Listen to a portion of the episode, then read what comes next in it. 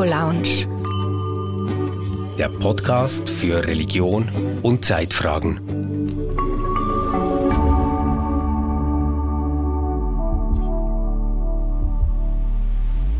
Herzlich willkommen in der Theo Lounge.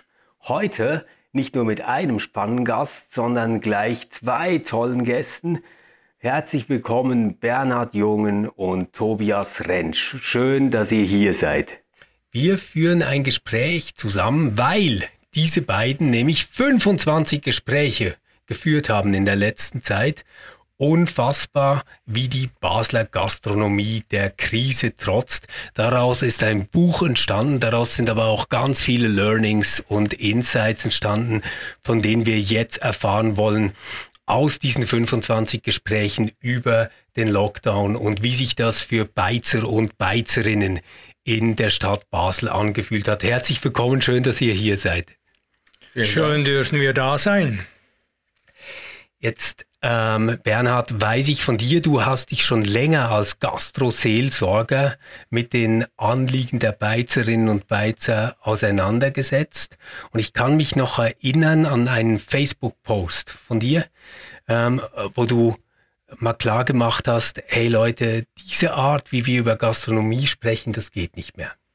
Da wurde Gastronomie eigentlich als Problemkind behandelt. Leute haben gepostet, was müssen jetzt diese Restaurants wieder geöffnet werden? Ist doch Luxus. Wir können auch zu Hause essen. Im Krieg haben die Menschen Schlimmeres erlebt. Ähm, man hat sich irgendwo auch gesagt, ist doch gut, wenn diese ganze aufgeblähte Gastroszene jetzt mal gesund schrumpft. Ähm, da hast du ganz, ganz andere Erfahrungen mitgenommen und geteilt. Ich habe gespürt, wie, wie systemrelevant die Gastronomie ist äh, in einer Stadt. Ich, ich habe gespürt, nach dem Basler Lockdown am 23. Äh, November 20 war ein Sonderlockdown, wie tot die Stadt ist, wie kalt, wie herzlos. Ich habe dann das zeigen wollen mit einer kleinen Fotoreportage und ich wollte von den 950 geschlossenen Basler Beizen wollte ich ein paar geschlossene Türen fotografisch festhalten. Die Stadt war kalt, es hat geschneit. Ich suchte vergeblich nach einer Toilette. Ich musste meinen Takeaway irgendwo im Stehen oder Gehen essen in der kalten Stadt, fand keine trockene Bank, weil alles nass war. Und vor allem haben Begegnungen gefehlt. Ich habe keine von meinen Basler Freunden, Freundinnen, Gastronominnen und Gastronomen getroffen. Äh, es war leer und kalt, während äh, die Leute noch zur Schule, zur Arbeit äh, gehen konnten und auch die Läden noch alle geöffnet waren, hat doch die Seele der Stadt gefehlt. Und ich kann mir gut vorstellen, dass du aber auch Tobias da ähm, besonders empfindsam seid, dass Gastronomie auch etwas mit der Seele eines Ortes zu tun hat. Ähm, ihr selbst betreibt ja quasi so eine Art mobile Seele, ähm, nicht nur für die Stadt, sondern immer wieder an ganz verschiedenen Orten mit der Unfassbar, äh, die ja jetzt auch äh, quasi titelgebend geworden ist für das Buch, nochmal in einem ganz anderen Sinn. Ähm, Tobias, äh, ich weiß von dir, dass du ein Mensch bist, der Bars liebt, der in Kneipen auch zu Hause ist, wenn man das so, so sagen darf. Ist dir das in Bern, wo wir diesen Sonderlockdown jetzt nicht hatten, ähnlich ergangen? Ja, in Bern war es eben nicht dieser Sonderlockdown, da kam es ja dann erst äh, kurz vor Weihnachten, als alles zugegangen ist in der ganzen Schweiz. Das war insofern anders. Aber was schon schlimm war für mich, äh, war diese, zuerst war es bis, dürfen sie bis 11 Uhr geöffnet bleiben, die mhm. Restaurants und Bars, dann bis 21 Uhr. Und dann irgendwann wollten sie auf 19 Uhr. Ich glaube, glaub, es war 19 Uhr, 19 Uhr ja. ja. Und das, das kam dann gar nicht so weit. Aber das war wirklich so, da, da wurde wirklich so die, der Seele so die, die Kehle zugeschnürt ja. langsam. Also wir haben uns dann gesagt, also wie machen wir das jetzt am, am, am Samstag? Gehen wir extra schon um um, um 12 Uhr in die Bar, damit wir äh, auch etwas vom Nachmittag dann haben. Also wie machen wir das jetzt genau? genau. Also das, das hat Und du als, du als Kneipengänger sagst, ja, um 11 schließen, das ist wie ein Kindergeburtstag. Ja, genau. Also das auch jetzt, jetzt in dieser Situation, ja. wo, wir, wo wir jetzt drin sind, das ist für mich nicht, also ich gehe jetzt nicht so aus, wie ich das sonst tue, wenn ich, mhm. äh, wenn, wenn, da, wenn da alles bis, bis spät in die Nacht geöffnet ist. Und das, das so, das ist für mich, das, das, das ist das Feeling, das ich suche, ja. wenn ich, wenn ich äh, am Wochenende rausgehe.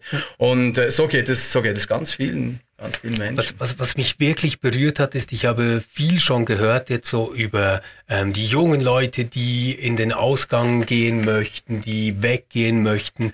Ähm, und ehrlich gesagt, äh, bis ich jetzt von diesem Buch gehört habe, das äh, diese Tage erscheinen wird, eigentlich ziemlich wenig über diese Innensicht ähm, aus der Gastronomie selbst.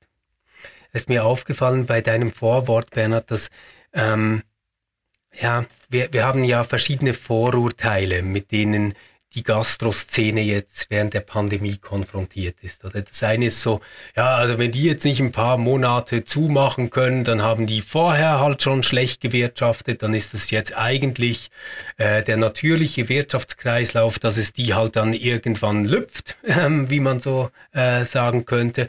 Das andere ist so, naja, diese Kneipen sind halt wirklich einfach auch besonders gefährlich, um sich anzustecken. Ich weiß, dass du beides überhaupt nicht teilst. Äh, und dann hast du das drittens, und darüber möchte ich jetzt gerne mit euch beiden dann sprechen, äh, theologisch ganz interessant gedeutet. Du hast darauf hingewiesen, dass das eigentlich eine Art Sündenbock ist, den man hier geschaffen hat mit der Gastroszene und dass sich Gastronominnen und Gastronomen auch als Sündenbock in dieser Situation erfahren haben? Die Gastronomie ist immer und immer wieder in den Fokus der öffentlichen und medialen Diskussion gerückt. Und schon nur dadurch musste, und das habe ich in x Gesprächen gespürt bei den Gastronomen, ein Gefühl entstehen, dass sie eigentlich wie Haupttreiber der Pandemie sind. Mhm. Und das hat unglaublich geschmerzt, weil sie haben sich unglaublich Mühe gegeben, ein Schutzkonzept nach dem anderen gewissenhaft umzusetzen. Wir sind mittlerweile beim 15. oder 16. Schutzkonzept bereits gelandet, abgesehen vom absoluten Schutz, wie man das genannt hat, mhm. mit dem kom kompletten Beizen-Lockdown. Und dann das Gefühl, als, als Danke für diese gewissenhafte Umsetzung der Schutzkonzepte äh, mit Masken, mit Abständen, mit Plexiglas, mit Desinfizieren und, und, und, mit Extraschließungen der Dank dafür, der komplette Schluss. Also wir haben viel immer und immer wieder in diesen Gesprächen gehört, wir sind doch nicht schuld. Wir können doch nichts dafür.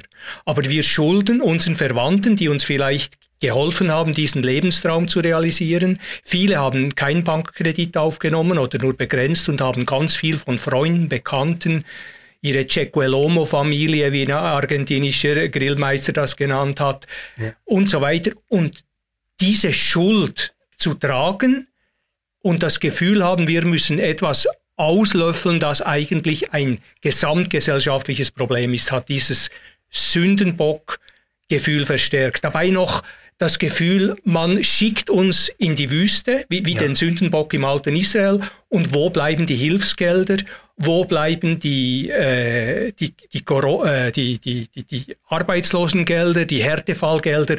Oftmals mussten sie monatelang und nach vielen, vielen Mahnen waren diese Gelder immer noch nicht da. Okay. Jetzt, was ich mir sofort vorstellen kann, ist das Schuldgefühl quasi, das man hat gegenüber Geldgeberinnen, Geldgebern der Familie, aber ganz bestimmt auch gegenüber äh, Angestellten, für die man verantwortlich mhm, mhm. ist was ich jetzt ähm, spannend finde und mir so gar nie überlegt hatte, ähm, hatten diese Beizerinnen und Beizer auch das Gefühl, dass sie ähm, so quasi die sind, auf die jetzt gesellschaftlich mit dem Zeigefinger gezeigt wird, dort äh, ist es gefährlich, die, die sind die Sündenböcke. Das könnte ich weniger bestätigen, weil Sie hatten ja dann gespiegelt von Ihren Stammgästen eine unglaubliche Solidarität. Ah, ja. Also das ist ein anderer Aspekt dieses Buches. Mhm. Äh, kein Restaurant wo nicht diese wunderschönen Geschichten kommen von jungen Männern, die äh, eine App kreiert haben, bei dem sie ihr Dosenbier, das sie zu Hause tranken, dann äh, gesammelt haben und, und, und das dem Gastronomen, dem, der, der Beiz überwiesen haben im, im Löwenzorn. Äh, andere tolle Geschichten. Äh, dort vielleicht weniger, aber das, das Schuldgefühl, äh, denn, denn das, was du gesagt hast, den Mitarbeitenden gegenüber, das ist krass, weil viele mussten äh, Entlassungen halt tatsächlich auch vornehmen. Und Kurzarbeit, wenn eine Serviceangestellte im Niederbereich Lohn 80 Prozent nur ihres Lohnes erhält und das Trinkgeld fällt noch weg, gleichzeitig hat sie vielleicht einen äh, Lebenspartner, der ebenfalls in der Gastronomie arbeitet und eine ähnliche Geschichte hat.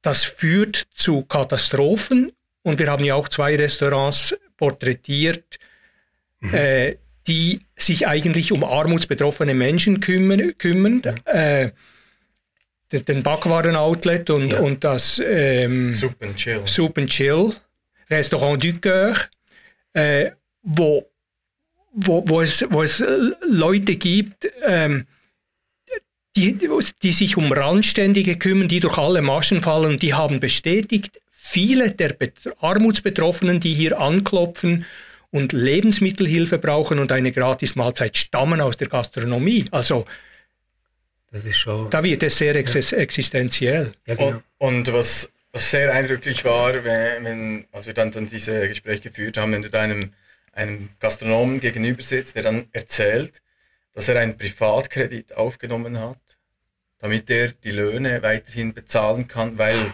das Geld noch nicht gekommen ist vom, vom Staat. Dass er eigentlich, Einen äh, siebenprozentigen Privatkredit? Ja, das ist so das, das was wir aus diesen Fernsehshows, oder? Wenn äh, Rach, der Restauranttester, oder ja. äh, bei uns ja. Buhmann, der Restauranttester kommt, wenn die Privatkredite aufnehmen, um Löhne zu bezahlen, dann dann sind ist die Prognosen das, meistens nicht schon, mehr gut, oder? Schon zu spät. Genau. Und, und, der, hat das, der hat das erzählt und, und da sitzt du dort und denkst, was ist das für eine, was ist das für eine äh, wunderschöne und auch sehr, sehr enge äh, Beziehung, Verantwortung, ja. die er spürt ja. für seine Mitarbeitenden. Weil er einfach sagt, ich will, die haben sich jetzt für mich, für, das, für diese, diesen Betrieb, haben die sich jetzt eingesetzt in den letzten Jahren ich schicke die jetzt nicht einfach auf die Straße. Aber selber weiß er ja auch nicht genau, wie es weitergeht. Ja, also dieser Glaubensschritt, wenn ich es jetzt auch mal theologisch deute, den, den er da einfach gegangen ist, und das mache ich jetzt einfach mal auf Vertrauen hin, das ist schon sehr, sehr eindrücklich. Und die Gewissenhaftigkeit und Wertschätzung für die Mitarbeitenden ist der eine Teil, der andere Teil ist, dass hier an diesem Restaurant, an diesem Gastrobetrieb ein ganzer Lebenstraum hängt. Ich habe schon gesagt, wo die Verwandten vielleicht investiert mhm. haben, wo aber auch äh, der Gastrobetreiber, die Gastrobetreiberin selbst hat sich hier investiert, mhm. Auf Jahre hin auf diesen Punkt hingearbeitet. Und vielleicht im Jahr bevor die Pandemie kam oder zwei Jahre vorher diesen Betrieb übernommen dann Löhne bezahlt, investiert in teure Küchengeräte, investiert in die Infrastruktur, in die Ausbildung der Mitarbeitenden, sich selbst vielleicht keinen Lohn bezahlt, auf Hoffnung hin, dass es später besser wird, ist eigentlich normal, dass ein Gastronome in den ersten Jahren nimmt, was so vom Überfluss Kuchen irgendwo noch bleibt, da ist, ja, was vom ja. Kuchen übrig bleibt. Und, und dann werden die Hilfsgelder aufgrund der letzten Jahre berechnet und da bleibt für den Besitzer oder den, den, den Pächter, den, den Unternehmer eigentlich unter dem Strich oft sehr, sehr wenig übrig. Genau, ich glaube, man, man kann wirklich sagen, wir haben oft sowieso schon tiefe Löhne. Dann haben wir bei den Besitzerinnen und Besitzern nochmal eine Mentalität, dass man sich eher tiefe Löhne selbst auszahlt, mindestens solange man muss und da auch viel in Kauf nimmt. Und da ist dann halt Kurzarbeit vielleicht wirklich nicht ausreichend, oder? Und zu dieser, ich sage jetzt mal finanziell existenziellen Dimension kommt ja noch etwas weiteres dazu. Dieser Lockdown wurde ja, ähm, ich sage jetzt im Bereich der Gastronomie nicht deswegen so lange aufrechterhalten, weil man gesagt hat, ja, das sind alles Schmutzfinke, die können keine Hygiene, das können die ja super, sondern deswegen, weil man gedacht hat, naja, das wird das soziale Leben generell etwas ähm, ausbremsen. Also es wird weniger Traffic geben, wenn die Bars und Beizen nicht oder weniger oder nur zu Randzeiten äh, geöffnet sind.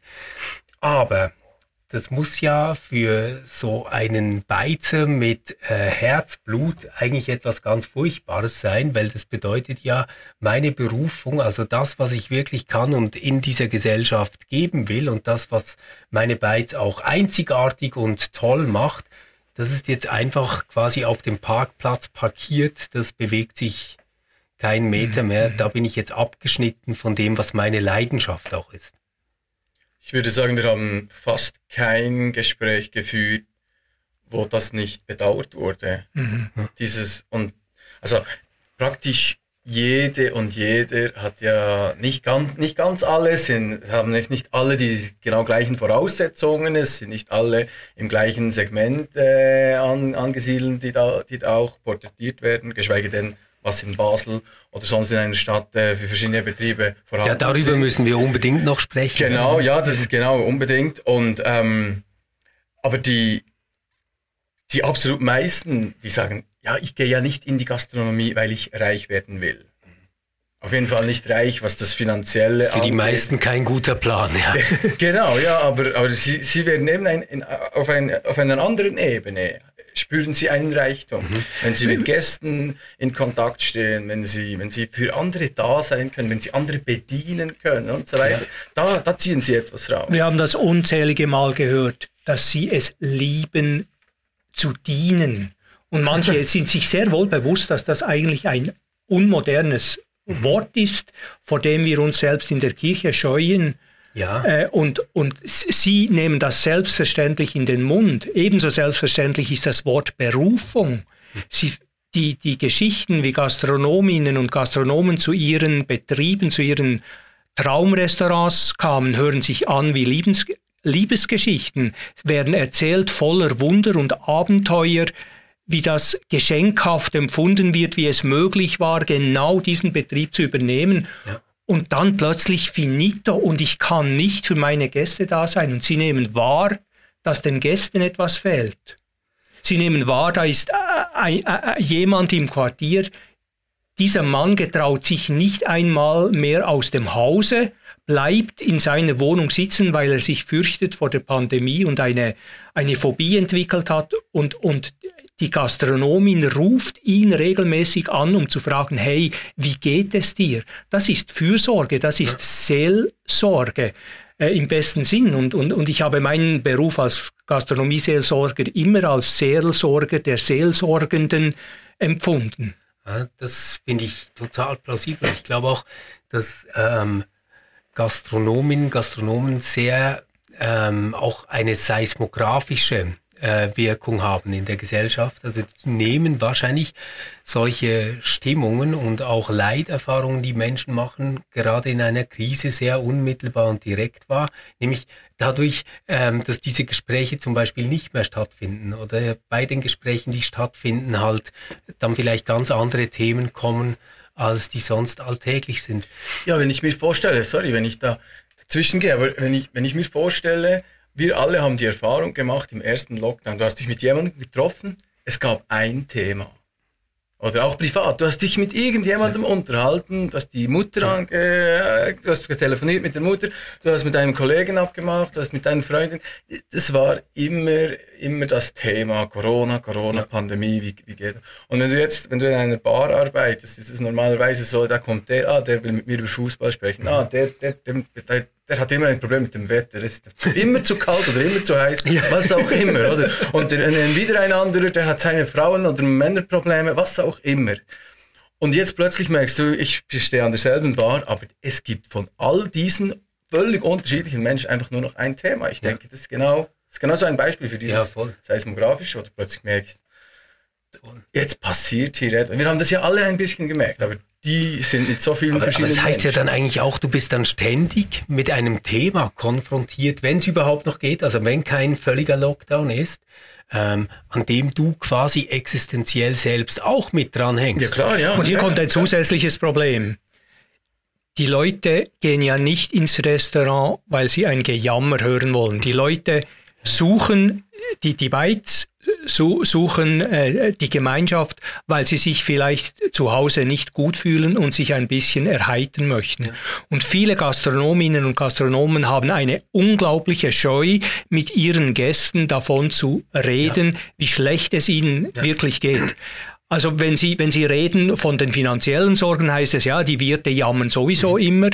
Äh, manche mussten sich anhören von ihren Gästen, auch, auch tollen, wunderbaren Stammgästen, äh, mussten sie so Sätze hören, ja, man muss halt jetzt flexibel sein, dann geht das schon. Äh, und und oh, das, das tut unglaublich ja, oder weh. Dann, oder dann, wenn es dann diese ersten, zweite, dritte, vierte, fünfte Schutzkonzepte gibt, oder? Dann, dann bekommst du vom Gast allenfalls zu hören, ja, bist du jetzt die Polizei? Ja. kommst du jetzt? Und, genau. äh, ja, da haben wir, haben ja, wir äh, ja, eindrückliche Beispiele, haben sie uns erzählt, wie, jetzt muss ich da, jetzt hat da einen ein, Ort, wo sie auch tanzen konnten, das war jetzt nicht ein klassisches Restaurant, und dann haben da zwei getanzt und ohne Maske und das war eine Zeit, wo man das durfte, aber ja. nur mit Maske. Ja. Und dann musst du da hingehen als Gastronomin, Fur als Betreiberin dieses Betriebs und ja, furchtbar, oder? Da die Polizei zu spielen, hey, ihr müsst auseinander, hey, ihr dürft nicht so mhm. nahe, hey, nicht berühren, hey. Das, und, und, und, du, bist gastfreundlich und du bist, du bist ein Mensch, der gerne gastfreundlich ist, ja, der gerne sagt, hey, kommt und fühlt euch wie zu Hause. Und dann musst du aber ständig auch sagen, äh, nein, nie, es ist aber jetzt ein Zuhause mit einem Schutzkonzept, ja. oder? Ah, das, ist, das beißt sich an allen Seiten. Ina und Rudi zum Beispiel mit dem Weierhof.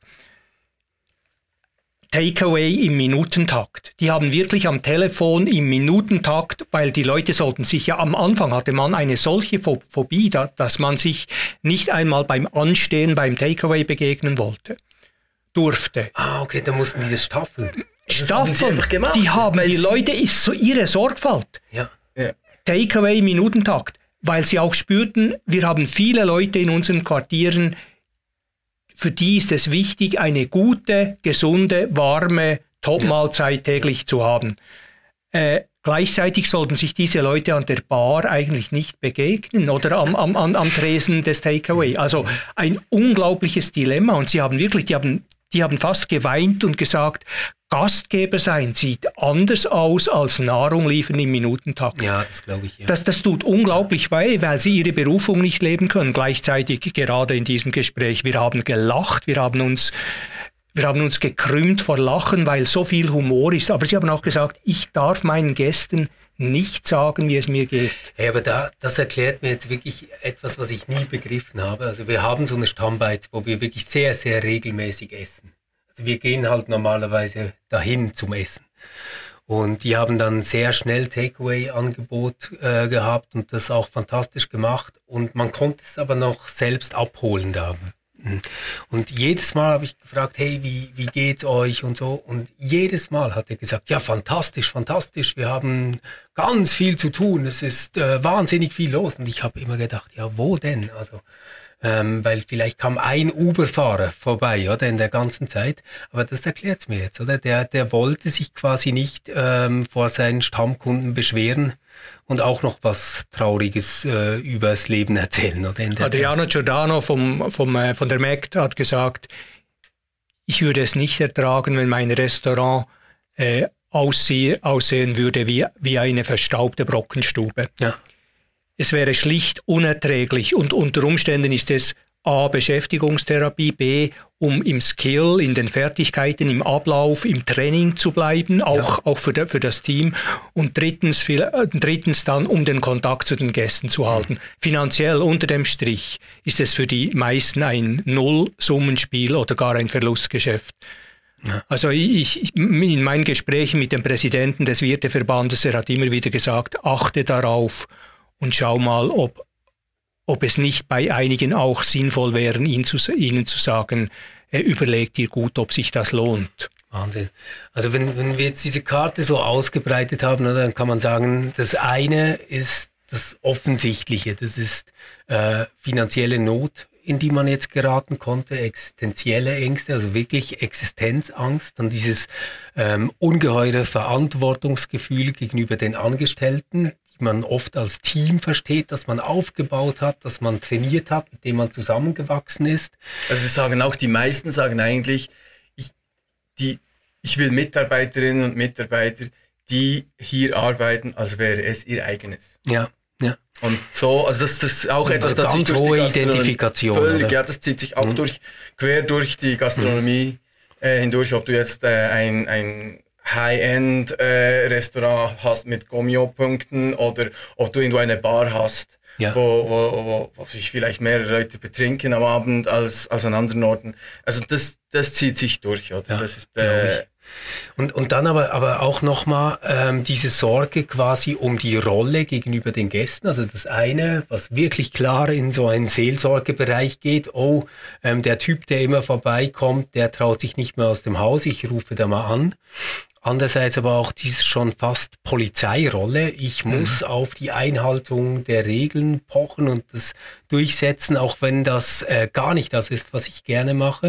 Und dann kann ich mir vorstellen, kommt vielleicht fünftens auf all das äh, noch die Angst vielleicht auch um die eigene Gesundheit, oder? Mhm. Also weil Corona äh, ist ja jetzt nichts, das spaßig ist, dass man ganz sicher einfach so wegsteckt, sondern das kann nochmal ganz anders existenziell werden. Sie sind ja auch sehr nahe. Also Sie sind in dem Sinn tatsächlich äh, ausgesetzt, auch der, der, Krankheit an sich. Und ähm, eine Beizerin, das darf ich erzählen, weil das im Buch auch so steht, hat gesagt, vor dem Krieg in Mazedonien konnte ich fliehen. Aber jetzt hier in, in meiner Bar, in der Arbeit vor Corona kann ich nicht fliehen. Und sie will ja, sie muss ja auch mit Schutzmaske, mit Schutzkonzept täglich im, im, im Menschenkontakt sein, wenn es wieder aufgeht und, und hofft, wie wir alle, auf die äh, Wirkung der Impfung. Ja. Jetzt äh, haben wir ganz äh, fest beleuchtet, was die Sorgen waren und was diese unglaubliche Anstrengung war der Gastronominnen und Gastronomen in dieser Zeit. Trotzdem kann ich mir vorstellen, dass es zum Teil nicht einfach nur eine Leistung war, die man jetzt nur bewundern soll, sondern vielleicht hatte diese Identifikation manchmal auch etwas mit einer Überidentifikation zu tun, also etwas, das einen krank machen kann, zu einer Selbstüberforderung führt, ähm, vielleicht eine Verantwortung, die, die zu weit geht, ähm, so dass es auch zu einem Tunnelblick äh, kommen kann mitunter. Da hat auch wiederum der Maurus Ebner, der Präsident des Wirteverbandes, hat mich darauf hingewiesen, manchmal müsste man vielleicht jemanden ermutigen, die Reißleine zu ziehen. Hm. Ähm, weil diese hohe Identifikation mit der Berufung, mit dem Be Beruf, mit der Fürsorge für die eigenen Mitarbeitenden dazu führen könnte, dass man dann plötzlich vergisst, dass man vielleicht noch eine Familie hat und Kinder, die vielleicht auch noch eine Existenzgrundlage mhm. haben möchten und ein Finanzpolster, ein eigenes für die Altersvorsorge auch mit bedacht werden müsste. Ja. Solche Dinge gehen dann vergessen. Äh, Oder ich weiß nicht, ob sie vergessen gehen, weil sie sind, sie sind ja schon auch oft genannt worden. Es, genau, zieht sich genau. nicht so durch wie anderes, was wir vorhin gesagt haben, aber man sagen kann, ist bei allen so. Es gibt wirklich diese Gastronomen, diese Familienbetriebe, die ganz klar sagen, und dieser Tag ist Familientag und mhm. da kommt nichts dran, außer vielleicht nach einem Lockdown, wenn, wenn wir wieder öffnen können. Am ersten ja. Sonntag, da öffnen wir jetzt auch schon, äh, auch noch, äh, weil wir ja vorher drei Monate nicht äh, geöffnet hatten und so. Aber aber dann gibt es schon auch diese, ähm, dieses Thema, äh, sehr oft in der Gastronomie, ein Schuldgefühl den Kindern gegenüber vielleicht. Mhm. mhm. Also, dass, dass jemand ausdrückt, ich habe mich hier so investiert, ich war immer da. Ja. Oder, oder jemand, der das dann vielleicht für sich gelöst hat, der gesagt hat, vorher habe ich gleich in der Nachbarschaft des Betriebs gewohnt und da konnte ich immer gleich äh, rübergehen, wenn etwas war. Und war eigentlich 24-7, war ich einfach immer, immer da. Und jetzt habe ich mir überlegt, jetzt ziehe ich in die Agglomeration von mhm. Basel äh, mit meinen Kindern dann habe ich schon eine halbe Stunde Fahrt, dann können Sie nicht einfach anrufen und fünf Minuten später ja, kann ich im ja. Betrieb sein. Ja. Aber das ist schon interessant, diese, diese Art der Identifikation, die auch äh, ein Familienleben sehr erschweren kann, ist nicht bei allen so, aber ist ein Thema. Also Familien. Manche haben auch dadurch, dass sie während der, der, des Lockdowns, vor allem während des ersten Lockdowns, so rausgenommen waren, aus ihrem Betrieb entdeckt, wie sehr sie eigentlich sich selber mehr pflegen müssten mhm. und dürften.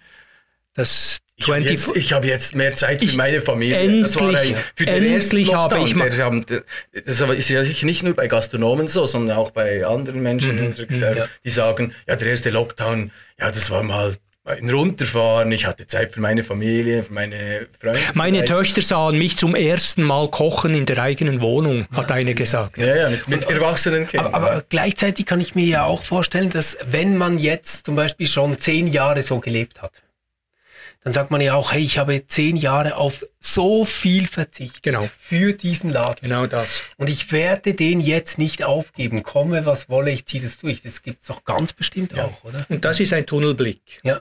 Das ist ein Tunnelblick. Und genau dort braucht es Gespräche. Jemand, der zuhört, jemand, der ihn das vielleicht spiegelt.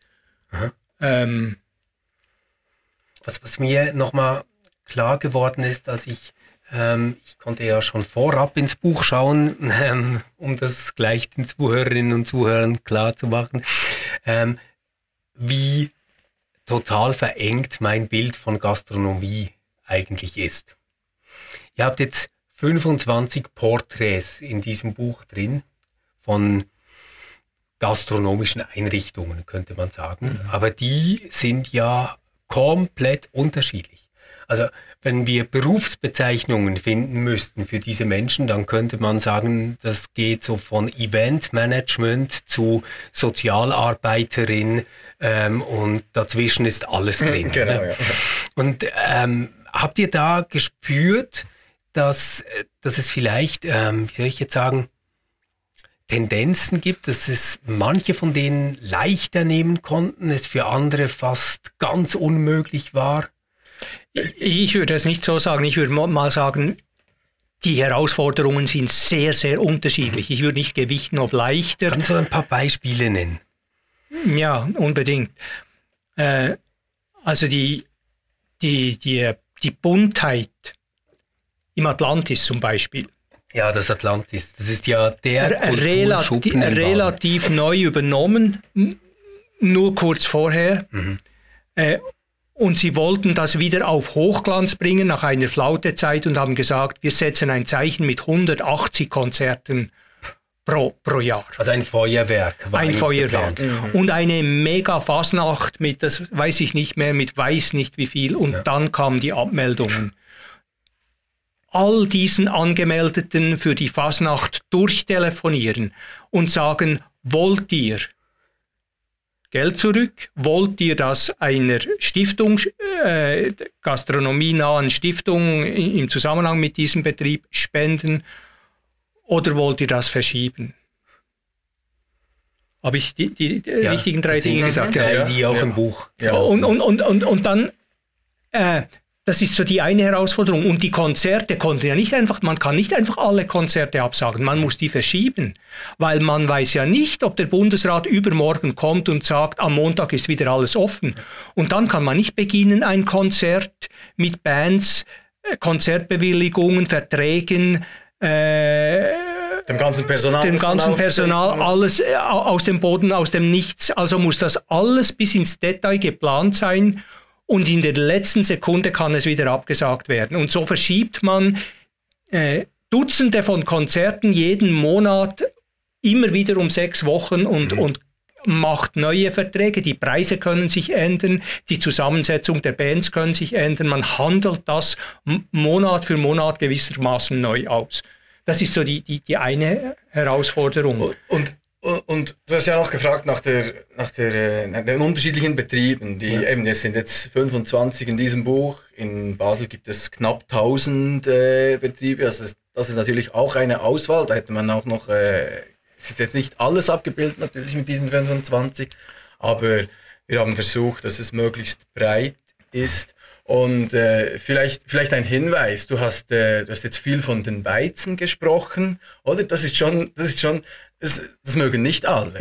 Du kannst jetzt äh, im Buch kannst du durchgehen und wenn du da auf Seite, weiß nicht wo, in, wo im Buch das, äh, das Roots äh, erscheint, aber das ist ein, ja klar, ja, das, ist nicht eine Beiz. Roots ist keine Beiz. Das, das ist keine Beiz. Sternenküche. Das ist eine, die, die, die ja. haben dann auch nicht gerne, wenn man da von, von, von den Beizen, ja. äh, vom Beizen-Lockdown zum Beispiel spricht, weil da fühlen sie sich gar nicht ganz mhm. ernst genommen mit dem, was sie machen. Ja, voll. Oder? Und diese, und die, diese die Herausforderung einer solchen eines solchen oder solchen Nobelbetriebes ist dann ein ganz anderes. Ja. Wie mache ich Takeaway? Takeaway. Ja. Dann, Sie ja. wollen ja nicht ein Image haben, die können nicht jemandem etwas in, in eine Aludose knallen und sagen, das ist jetzt Gomio Takeaway. Ja, ja, also, also hat, hat, äh, hat äh, Pascal Steffen der, der Sternekoch hat äh, ein Takeaway kreiert, ein spezielles Menü, äh, tagelang getüftelt,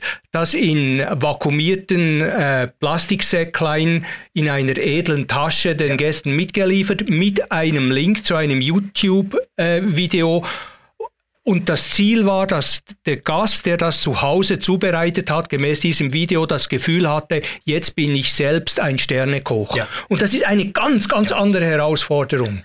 Wir, wir haben das übrigens zu Hause auch äh, ausprobiert, also jetzt nicht mit dem Roots, ähm, sondern wir haben das äh, mit einem Berner äh, Restaurant ausprobiert. Der hat das auch vakuumiert und total liebevoll alles gebracht. Also da konntest du auch Drinks und alles mitbestellen. Ähm, und die Videos waren irrsinnig. Also man hatte wieder das Gefühl, ah, ich sehe wieder meinen Chefkoch. Mhm. Und ich kann mitmachen. Also Wenn ich Pascal Steffen richtig äh, verstanden habe, hat er das kreiert und es wurde anderswo in der Schweiz abgekupfert. Aber der, der, der, der Partner in Bern würde dasselbe ich, für sich vielleicht auch in Anspruch nehmen. Ich glaube nicht, dass die Berner je in Anspruch nehmen können, irgendwo schneller gewesen zu sein.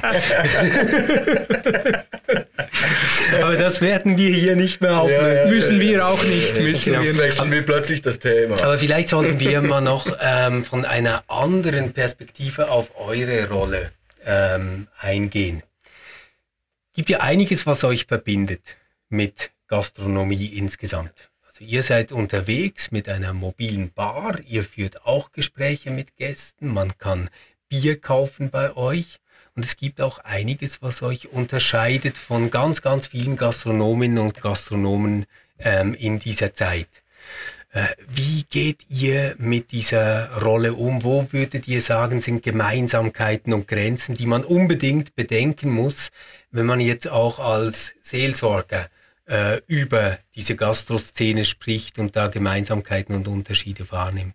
Ich würde gerne bei den Gemeinsamkeiten beginnen, ja. weil erst einmal ist es eine unglaubliche Hilfe, wenn die Gastronominnen und Gastronomen, die Barkeeper, hinter dem Tresen spüren, dass der Gastroseelsorger, der vor dem Tresen steht und sich als Seelsorger aufspielt, dass der zu Hause auch eine Bar hat mhm. und hinter dem Tresen am Zapfhahn steht und vielleicht ähnliche Probleme zu lösen hat. Das, das schafft ja. automatisch eine Verbindung, die Vertrauen schafft, ein gewisses Einvernehmen und Einverständnis, das sofort äh, das Gespräch sehr viel einfacher macht und Vertrauen schafft. Unterschiede gibt es natürlich zuhauf. Das, das liegt auf der Hand. Ich weiß nicht. Gibt vielleicht noch andere Gemeinsamkeiten. Also jetzt auf die Pandemie bezogen hatten wir natürlich auch keine Anlässe. Wir haben, weil es eine mobile Bar ist, keine Sitzplätze beispielsweise. Und wenn die Terrassen offen sind, nützt uns das eigentlich noch nichts. Wir, wir können einen Bier-Takeaway-Kiosk anbieten, aber ja. das wäre dann, also das würde sich dann irgendwo beißen mit dem, mit dem anderen Angebot, das wir eben auch mitbringen, dass wir ja gerne im Gespräch sind. Ein wie die Gastronomen auch. Wie die Gastronomen auch, klar. Die haben dort dasselbe Problem, nur sie, äh, sie verkaufen dann wenigstens einfach das Bier mhm. und das haben wir jetzt nicht gemacht. Also wir, wir müssen eigentlich, müssen eigentlich darauf warten, dass man wieder um eine Bar herumstehen kann oder dass es Anlässe gibt, wo das, wo das einfach bewilligt wird, das, was wir machen. Aber so haben wir natürlich in der Pandemie äh, im Negativen äh, die, die, Gemeinsamkeit äh, erlebt, dass wir einfach keine Anlässe hatten. Also im 20 ist eigentlich praktisch alles ausgefallen.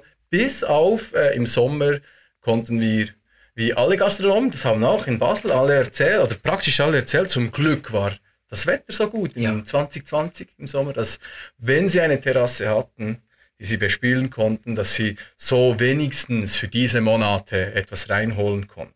Aber hier sind wir, ähm, hier vielleicht noch einmal zurück zu, zum vorderen Thema, dass sich äh, diese, diese Unterschiede und auch die unterschiedlichen äh, äh, äh, Herausforderungen der, der Gastronomen, ein, das, das, Thema der Terrassenöffnung beispielsweise, ja. das nützt einfach nicht allen gleich viel. Es gibt ein, ein Lokal in Basel, das hat eigentlich einen recht kleinen Innenraum und eine riesige Terrasse. Mhm. Für dieses super schönes Wetter und die Terrasse ist offen, da, dann machen die eigentlich mehr Umsatz als wenn als im Winter, wenn sie nur mhm. drinnen, aber völlig geöffnet sein mhm. könnten. Mhm. Oder ein, andere, ein anderes Restaurant hat einen großen Innenraum, aber der ist so verschachtelt, dass er nicht so viele Tische ausstellen kann und hat zwei, drei Tische draußen. Dem nützt ja. die Terrassenöffnung ja. nichts. Ja. Also das ist das noch, mal, das noch zum vorderen Thema. Und jetzt auf unsere, auf unsere Situation bezogen, ähm, denke ich, es ist auch wichtig äh, zu sehen, dass wir einerseits eben ein Gastrobetrieb haben, einen mhm. kleinen mit einem einzigen Zapfhahn, ja. der dafür ja. sehr, äh, sehr gutes Bier äh, raussprudeln lässt. Ähm, das auf der einen Seite. Auf der anderen Seite sind wir ein kirchliches Angebot. Hm? Ist Werbung hier erlaubt? Ja, ein bisschen. Ich habe jetzt den Namen. Toni würde sich freuen, wenn ich den Namen auch Dann sag doch den Namen. Soll ich den Namen ja, sagen? Ja, für äh, Brauwerkstatt Jegensdorf, Schmittebier aus Jegensdorf. Toni, Toni Bühlmann äh, wird sich freuen, wenn er den Podcast hört. Hallo er, Toni. genau, ja, er wird sich freuen. Ähm, und, und eben dieses, dieses gute Bier aus diesem einen Zapfhahn ähm, auf der anderen Seite sind wir, ist ein kirchliches Angebot. Wir, sind, wir äh, werden unterstützt, auch von Kirchgemeinden, von Ihr Kirchen. seid ein Verein, oder? Wir sind ein Verein. Ja. Und insofern ist es einfach wichtig, auch zu sagen, dass wir nicht dieselben Ängste uns plagen, wie, wie die Gastronomen, die wir jetzt vorhin zum Teil angesprochen haben, die im Buch zum Teil porträtiert werden wie auch ja eben auch unter den Gastronomen gibt es solche, die schlaflose Nächte haben, also mhm. also wirklich schlaflose Nächte und nicht mhm. nur als ein keine ein Spruch, Redensart, sondern eine Redensart, genau, sondern wirklich schlaflose Nächte und auch Gastronomen in Basel gibt, die nicht schlaflose Nächte haben, weil sie wissen, nein, ich, mhm. das das, das funktioniert, ich habe da noch etwas auf der Seite und so weiter. Und dort sind wir, äh, sind wir sicher auch äh, so gestellt, dass wir uns da nicht diese, diese Ängste uns geplagt haben. Und ich finde, das, das ist schon wichtig, wenn wir uns ja. da in die Nähe der Gastronomen Ängste, stellen. Ängste haben ja immer auch ein Stück weit etwas Subjektives, Irrationales oder hängt ab von der Persönlichkeit. Grund zum Sorgen hatten wir vielleicht objektiv gesehen nicht, weil unsere Spenderinnen und Spender haben großzügig uns weiter unterstützt, obschon wir eigentlich nicht mehr auf der Straße waren mit dem Bierfass. Äh, aber die Ängste zum Teil bei mir persönlich, ja, ja. ich gebe es zu, die waren da, weil ich ja. habe mich gefragt, die haben uns dafür bezahlt und, und, und ge, uns gespendet, damit wir diese Anlässe durchführen und, und mit der Bar unterwegs sind. Und jetzt sind wir nicht mehr unterwegs. Also können Sie sagen, hey, oder Stiftungen, die hatten eigentlich Auflagen gesetzt, äh, wir, wir, ihr, ihr liefert uns Ende des Jahres einen Rechenschaftsbericht äh, wie viele Anlässe und wo ihr die durchgeführt habt, mit, mit wie vielen Leuten und Gesprächen. Also, und dann das Gefühl, ja, Ende des Jahres, was sagen wir dann? Und streichen die uns dann wir sind über alle Maßen beschenkt und dankbar, dass das nicht eingetreten ja, ist, aber die, die ja. Ängste waren ein Stück weit Und da. auch die Frage, wie geht es weiter, oder? Also natürlich hat man im März, also eben der erste Lockdown, also mhm. der erste Lockdown, da war eben das Runterfahren, das ging allen ein wenig ähnlich. Und dann, dann kam da der Sommer und wie geht es im Herbst weiter und all diese Fragen. Dann der zweite Lockdown. Und am Anfang hat man gedacht, ja, Copy-Paste, all die Anlässe, die, so wie es die Musikfestivals auch vorhatten. Genau. Die Bands einfach, die im 20 jetzt nicht kommen konnten, kommen im 21. Genau. Das habe ich mir auch erhofft, dass es einfach im 21 äh, umso mehr abgeht. Und jetzt ist natürlich abzusehen, dass im Moment immer noch sehr das wenig. Das ist ja wirklich das Verrückte, oder wie lange wir eigentlich alle in dem drin waren, dass es jetzt eine Unterbrechung gibt. Und dann kommt aber wieder das normale Leben zurück. Mhm. Jetzt, ihr habt ja ähm, kann man glaube ich schon sagen, glücklicherweise äh, nicht nur dieses Abwarten gehabt, sondern wenn man es etwas flapsig sagen will, ihr habt den Weg von der Straße ins Fernsehen gefunden, mit nachgefasst einem Format, das ja entstanden ist jetzt wirklich äh, in dieser Pandemiezeit. Man kann euch am Sonntagmorgen äh, auf Telebern äh, und Mittwochabend zuschauen und am Mittwochabend und, und im Internet auf und YouTube, im Internet auf, auf YouTube und, und Instagram findet ihr alles in den Show Notes. Ähm, aber wie ist es gekommen? Und ähm, wie war das für euch da dann ein anderes, äh, erweitertes Betätigungsfeld nochmal zu haben? Einmal grundsätzliches, wir hatten ja Zeit. Mhm. Sonst hätte auch das Buch nicht entstehen können. Wir hatten Zeit auch, um nachzudenken.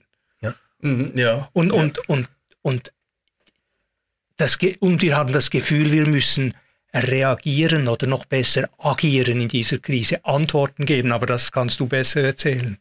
Ja, es war, es war so, dass in, in Bern, also in Tele im Lokalsender Tele Bern hat es äh, im ersten Lockdown äh, Gottesdienste gegeben, die, die, äh, die gezeigt wurden äh, aus, aus verschiedenen Kirchen aus dem Kanton. Und dann kam der Sommer. Äh, die Gottesdienste konnten wieder stattfinden unter, äh, unter bestimmten Bedingungen. Ich denke zurück in, an letzten September, da die Hochzeitsfeiern im September waren ja fast... Waren wieder richtige Feste? Fast, fast normal, ja. ja. genau. Für circa einen Monat mhm. war das wieder fast normal. Und, äh, und, und in dieser Zeit haben sie vom Telebären äh, gesagt, dass sie eigentlich gerne ein, weiter ein, eine Kirchensendung haben würden, aber nicht Gottesdienste. Dass das nicht, äh, mhm. dass das zu wenig den Bedürfnissen entspricht. Was Sinnvolles, aber nicht zu liturgisch. Ja, das weiß ich nicht, wie, wie fest, dass Sie das so, äh, so ausgedrückt hätten. Das müsste man Sie jetzt von Telebern fragen, was genau Ihre, Ihre Worte dazu wären. Vielleicht, vielleicht geht es in diese Richtung. Aber Sie, die, die Idee mit der, mit der Unfassbar, das zu machen, weil das mobil ist, weil man da an verschiedene Orten Orte hinfahren kann. Das ist natürlich vom, von, von, von den Locations her ist das natürlich sehr interessant. Da kann man mal auf, auf, auf dem Schildhorn drehen oder mal in, in, an, am Fluss unten oder mal sonst irgendwann einem schöner in der, in der Reitschule in Bern beispielsweise äh, haben wir haben da eine Sendung gedreht. Also an diese verschiedenen Orten, das war natürlich das ist etwas, das die unfassbar bieten kann mhm. und was es auch interessant macht. Und mhm. dann die, die, das Bier und das, eine Bar und der Pfarrer, der da ein Gespräch führt. Und das hat eigentlich sie vom Telebahn überzeugt, überzeugt und so kam es dazu, dass wir jetzt äh, bis, End, äh, bis Anfang Juni sind es, werden es dann 17 Sendungen sein. Wir hatten sechs im letzten Jahr und jetzt elf, wow. elf in diesem Jahr, genau, wo wir mit ganz unterschiedlichen Menschen uns unterhalten haben. Es war ja auch das Gefühl, dass eine globale Krise, die eigentlich eine neue Welt geschaffen hat, in einem gewissen Sinn, ja. dass die auch neue Formen, neue Gefäße, äh, neue Zugänge braucht. Mhm. Und mhm. wir haben immer gesagt, die beweglichste Bar seit es Hopfen gibt. Und in einem gewissen Sinn haben wir schon gesagt, ja, aber tausend nochmal, wie beweglich sind wir auch tatsächlich? Also mhm stehen wir jetzt einfach still, nur weil wir kein Bier zapfen können oder, oder, oder bewegen wir unseren ja. Hintern so, dass, dass wir kreativ sind und überlegen, gibt es auch etwas tatsächlich Neues. Und natürlich haben wir das nicht einfach nur ganz auf dem eigenen Mist oder Bierfach wachsen lassen. Das geschah in Zusammenarbeit mit, mit den TV-Profis. Aber, aber, aber doch irgendwo äh, wie kann man diese Bar adaptieren ja. und Gespräche führen und den Glauben in der Gesellschaft thematisieren oder das Leben thematisieren oder all die Fragen, die die Kirche auch bewegt, dass es ankommt, dass es mhm. alltagtauglich ist, krisentauglich in einem gewissen Sinn, auch Corona-tauglich. Und ja, ob das gelungen ist, manchmal mehr Doch, und manchmal also ich, weniger. Ich kann dir also bestätigen, wir bei den Redaktionssitzungen finden das sehr gelungen ähm, und sind ein bisschen neidisch, dass Telebahn äh, diese gute Idee mit euch entwickelt hat und nicht wir. Also von dem her. Äh, Dankeschön, das, euch da das, hören, das nehmen wir mit. Ähm, jetzt vielleicht noch mal rauszoomen auf das ganze Große, Tobias, wenn du magst. Ähm, äh, du bist in Bern so ein Typ, der äh, bekannt ist als irgendwie ist das ein Pfarrer, aber der macht äh, immer so innovative Sachen und hat äh, lustige, frische Ideen und probiert auch gerne was aus. Gibt es etwas aus dieser ganzen Zeit, die ja auch viel Schweres hatte, wo du jetzt sagen würdest, doch, aber ähm, das nehme ich mit, ähm, auch in eine Zeit mit und nach Corona? Ja, das gibt es, das gibt es sicher. Aber ich möchte, ich möchte dazu sagen, dass ich eigentlich so die Krise als Chance, das hm. ist nicht so, das ist. Das Gell, man kann es so nicht mehr hören. Ne, ja, genau, ja, genau, ja. Das, ich, bin, ich, bin, froh. Ich bin ja, Amen. Genau, genau, ja, nein, das ist so. Das, dort möchte ich sagen, nein, das, so meine ich es nicht. Ja. Aber, aber, äh, aber diese, diese Beweglichkeit, also das auch gar nicht unbedingt mitnehmen mit einem, vor allem mit einem Schulterklopfen, sondern mhm. mitnehmen als weitere Aufgabe. Ja. Dieses beweglich bleiben, dieses in Bewegung bleiben, ähm, äh, diese, diese die Wege suchen, Wege auch von den Gastronomen, das abzuschauen, die da wirklich ein und das andere Mal versucht haben, Schutzkonzept hier und dann wieder eine Veränderung und okay, dann machen wir es halt so und so und es geht einfach weiter. Tunnelblick wäre dann irgendwo vielleicht negativ, aber doch ein gutes Stück ja, von diesem ja. Drive mitnehmen und inspirieren. Äh, da möchte ich mich möchte ich mich schon lassen von von diesen von diesen Menschen. Ähm, das möchte ich eigentlich einerseits beibehalten und verstärken. Einfach Ausprobieren auch. Ausprobieren. Ja. Einfach mal, einfach mal loslegen. Und ja, wenn es scheitert, dann scheitert es. Also ich kann mal nicht schauen, wohin es dich führt. Ja, ja, genau. Ich meine, die, die erste Sendung nachgefasst beispielsweise. Mhm. Ich war so nervös. Ich, ich habe beinahe in die Hosen gepisst. Ich meine, ich habe das vorher nie gemacht. Und dann machst du das mal und ja, das ist. Das und jetzt sitzt er im Podcaststudio, als wäre das irgendwie eine lustige kleine Bierrunde. ja, okay. ja, wo ist das Bier? Ja, genau, das, das, das kommt danach. Wir sind ja ganz Corona-konform. Genau. nee, super. Ähm, und ich, ich spüre dieses äh, Engagement, diesen Enthusiasmus schon nur, wenn du sprichst. Ähm, Bernhard, man könnte jetzt, und ich sage das Wort noch einmal mit dem Beizen, weil ich finde den Titel so schön, also so quasi, was bleibt vom Seelsorger, der Beizer, äh, wenn die Beizen wieder geöffnet sind, wenn es diese Zeit nach Corona gibt, wo alles normal ist, was bleibt von diesem Buch? Ist das quasi so ein Dokument über eine lang vergangene, verrückte Zeit oder hast du schon die Muße gehabt, das für dich selbst irgendwie einzuordnen, was du jetzt hier gemacht hast mit diesen 25 Porträts, deinen ganzen Gesprächen und Überlegungen, die du geführt hast? Es besteht eine gewisse Befürchtung, dass die Leute, wenn, der, wenn einmal alles für sie mhm. wieder normal ist, wie zu denken, jetzt ist es vorbei und jetzt mögen sie ein solches Buch vielleicht nicht einmal mehr sehen. Mhm weil, weil, sie, weil, sie, weil sie denken, ähm, das ist Kaffee von gestern. Zum äh, Glück vorbei. Das haken wir ja. ab. Bitte erinnere uns nicht daran. Mhm. Und, und, und dann kauft das Buch auch kein Mensch.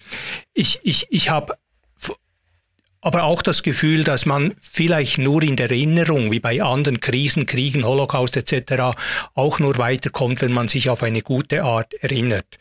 Gerade gestern Abend äh, erhielt ich eine, eine Message äh, von einer Gastronomin, die ein kleines, herziges, persönliches Beizchen führt in Basel und sie hat mir geschrieben, es hat, hat mir so gut getan, das Buch hat sie nicht gesehen, aber schon nur am, am Radio zu hören, wie ich davon erzähle, weil dieses Buch wie ein Mahnmal ist, ein Mahnmal, Mahnmal. Ja. Das erinnert, was war und was gewisse Leute für einen Preis bezahlt haben in dieser Zeit und sie hat daran erinnert, weiter zahlen werden. Ja. Weil für sie ist die Krise noch längst nicht ausgestanden. Ja. Ja. Jetzt, für viele fängt die Krise erst an. Und sie hat dann gesagt, dann irgendwo dieses Kämpfen, auch dieses sehr kreative Kämpfen, dieses humorvolle, witzige Kämpfen, vielleicht zuweilen gar dem Virus und den Maßnahmen ein Schnippchen schlagen mit ori originellen Überlistungen der, der, der Maßnahmen, sag ich mal. Äh, das, das so zu lesen, könnte Mut machen, nicht zu verdrängen, hinzuschauen und sich dann bewusst zu erinnern, auch das haben wir geschafft mit der Hilfe von lieben Freunden und anderen. Mhm. Und sie hat gesagt, das hilft uns, dass es wieder ganz irgendwo gesund werden kann und wir nicht verdrängen müssen und weiterleben können. Wahrscheinlich wäre das etwas, was für die ganze Gesellschaft wichtig wäre, das Corona-Thema nicht einfach abzuhaken und zu sagen, war eine verrückte Zeit, jetzt sprechen wir nicht mehr drüber, sondern vielleicht brauchen wir ganz viele Mahnmäler, äh, anhand derer wir uns erinnern können, damit das, was da passiert ist, irgendwie auch heilen kann. Für mich war es äh, eindrücklich, mit euch zu sprechen und ich bin nicht sicher, ob euer Enthusiasmus und eure Begeisterung euch in diese 25 Gespräche geführt hat oder ob ihr mit so viel Enthusiasmus und Begeisterung auch da rausgekommen seid. Auf jeden Fall spüre ich sie hier und ich wünsche euch ähm, alles, alles Gute für die weitere Arbeit mit, nach, zu und was immer Corona. Danke, dass Sie hier waren. Dank, schön. Dank. RefLab